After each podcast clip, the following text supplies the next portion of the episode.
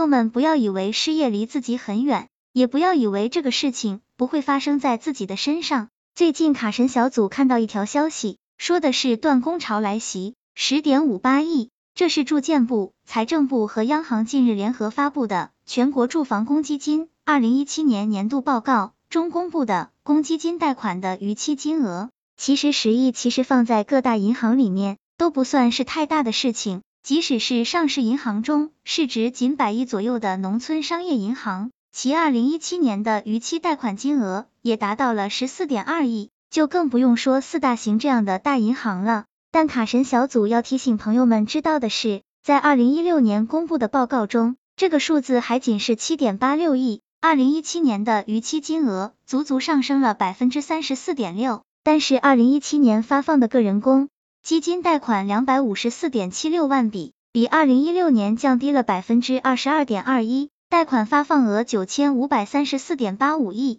比上年降低百分之二十四点九三，发的贷款越来越少。但是逾期越来越多，这并不是一个好的苗头。今天卡神小组就来和朋友们说说，失业断供潮来袭导致房价下跌后，房产还是自己的吗？朋友们一起来看看详细内容吧。根据国家金融和发展实验室发布的二零一七年度中国去杠杆进程报告，非金融杠杆率在回落，金融部门在加速去杠杆，甚至政府部门的杠杆也略有回落，但是中国总体的杠杆率却在上升。因为中国居民部门杠杆率从二零一六年的百分之四十四点八上升到了百分之四十九点零，提高了四点二个百分点，所以去杠杆去了一年，这锅还得居民部门加杠杆来背。居民部门的杠杆加在哪了呢？房子。前一阵子，经济学家 F 某在电视节目中提到了六个钱包购房，虽然这话有点偏离 F 某的本意，但是这个说法让大家喷的一塌糊涂。除了对于高房价的愤恨，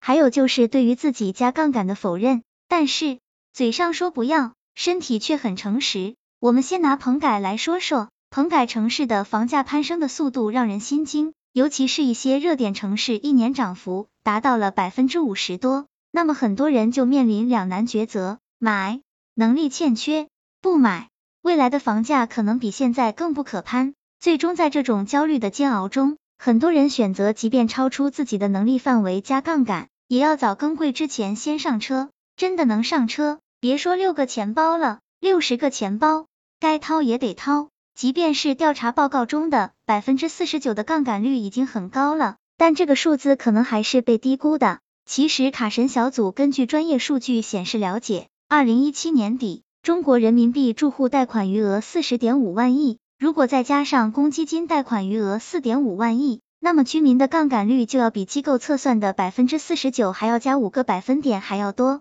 这个数据虽然还没有赶上发达经济体，比如美国的百分之七十九，英国的百分之八十八，但是已经距离欧元区的百分之五十九和日本的百分之五十八很接近了。如果和新兴经济体相比，那么我们是绝对的最高点。而在这个数据中，除了金融机构贷款上的杠杆，首付中从七大姑八大姨那里加的杠杆还没算在里面呢，考验偿债能力的时候到了，在多重杠杆中最便宜的贷款逾期了，这可不是一个好兆头。尤其是公积金贷款中，百分之九十六点零五的贷款人是中低收入人群。在公积金报告中，中低收入是指收入低于上年当地社会平均工资三倍，高收入是指收入高于上年当地社会平均工资三倍含。就拿公积金的缴纳大户 GD 省来讲，二零一七年的缴存额两千零三十五亿，远高于 BJ 市、SH 市、JS 省等省份。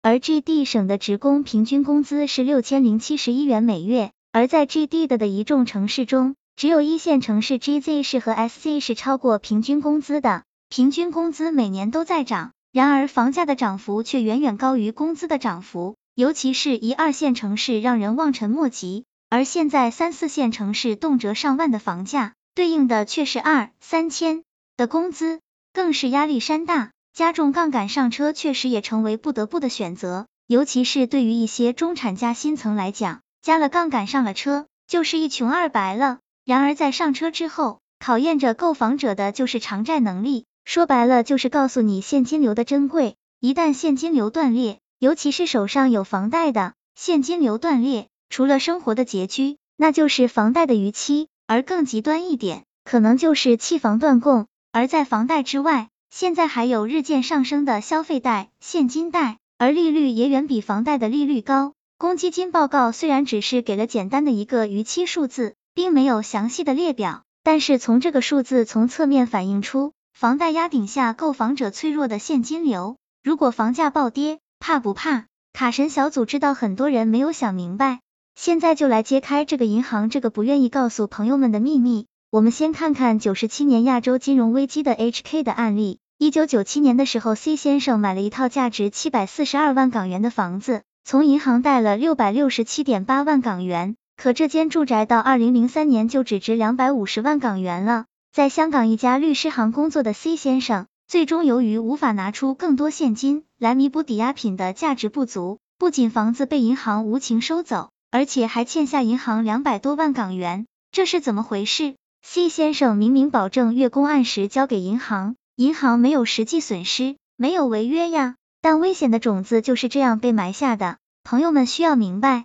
贷款合同的违约条款里，可不仅仅包括不按时还款，还包括抵押物价值减少。银行房屋按揭贷款合同范本显示，抵押期间由于乙方购房人的过错或其他原因造成抵押物的价值减少的，乙方应在三十日内向甲方银行提供与减少的价值相当的担保，否则。甲方有权要求乙方提前清偿相当于抵押物价值减少部分的本息。如果乙方既不提供价值相当的担保，又不提前清偿等值的贷款本息，甲方有权宣布贷款提前到期，要求乙方提前清偿全部贷款本息。房价腰斩，房没了还惹一身债，这个就是无情的现实问题。如果楼市崩盘后，故事将是这样的：L 先生二零一六年买下一套一百万的房子。首付三十万，贷款七十万。一年后，L 先生已经偿还银行本金一万元，剩余六十九万元。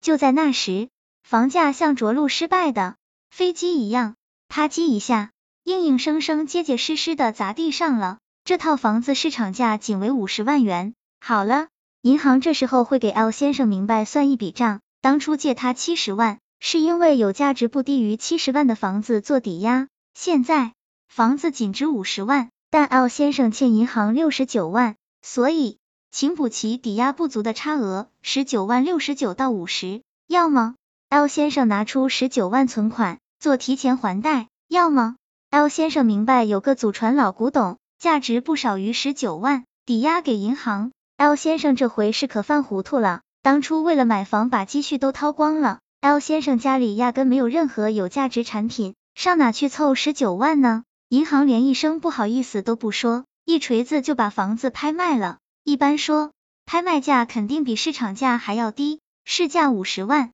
的房，银行拍卖了四十万。L 先生不仅首付白交了，啥也没捞着，还欠了银行二十九万六十九到四十。卡神小组总结：现在朋友们房价暴跌为啥可怕了吗？卡神小组提醒朋友们，对于已经贷款买房的朋友。劝贷款购房的朋友快去把合同找出来，看看是怎么约定抵押物价值不足的。同时，卡神小组在最后提醒那些炒房的朋友们，在这个房企都要现金为王的时代，手里的现金也要悠着点。一旦进入长期下跌区间，那你断还是不断？正如我们伟大的主席说的那样，房子是用来住的，不是用来炒的。赚钱的方法千万，但是不要忘记初心，务实工作。积累专业的行业知识和技能，才是你获取第一桶的最好方法，而不是投资倒把。哪怕你要投机倒把，也要看清现在房价适合你去炒吗？希望这个资料对朋友们有所帮助。